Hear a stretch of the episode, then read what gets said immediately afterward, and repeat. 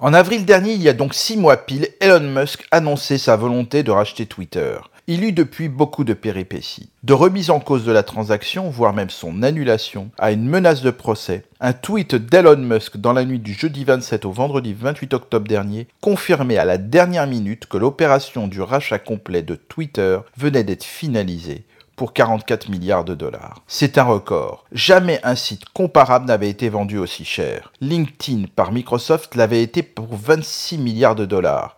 Et les sommes pour YouTube, 1,65 milliard par Google et Instagram, 1 milliard par Facebook, paraissent ridicules à côté de ce rachat gigantesque. Elon Musk, depuis sa jeunesse, a toujours su être visionnaire. Ça, c'est certain. Il a commencé par vendre des ordinateurs à l'âge de 19 ans, dans les années 90, avant qu'on en trouve partout. Il a vendu sa première société Zip2 qui proposait des guides touristiques en ligne à la marque d'ordinateurs Compaq en 1999. Elon Musk a 24 ans. À 28, il crée PayPal. À 30, il fonde SpaceX. Deux ans plus tard, il investit dans Tesla. Et il y a six ans, il crée la société Neuralink qui permet d'intégrer des puces dans le cerveau. En 2018, c'est au tour de Starlink qui permet, et j'en ai parlé il y a quelques semaines de cela, d'avoir une connexion Internet par satellite. Vous le voyez, c'est donc un touche-à-tout qui est devenu officiellement le CEO de Twitter à l'âge de 51 ans.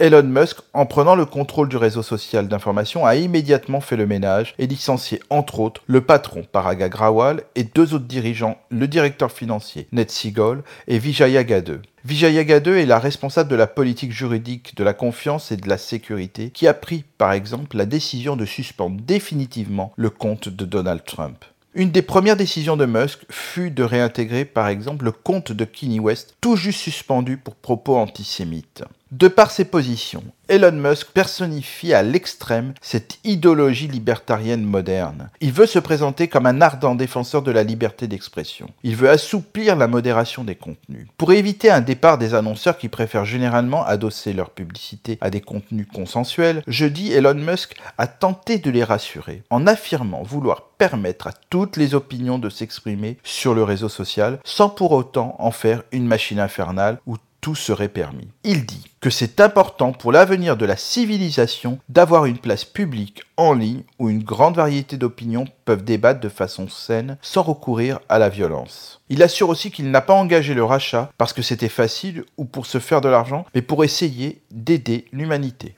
Rien que ça. Vous le voyez, sous les premiers mots rassurants se cachent plutôt des attitudes qui font peur. Elon Musk va devenir l'allié objectif des principaux dictateurs de la planète et même de l'être lui-même sûrement un peu. À la semaine prochaine.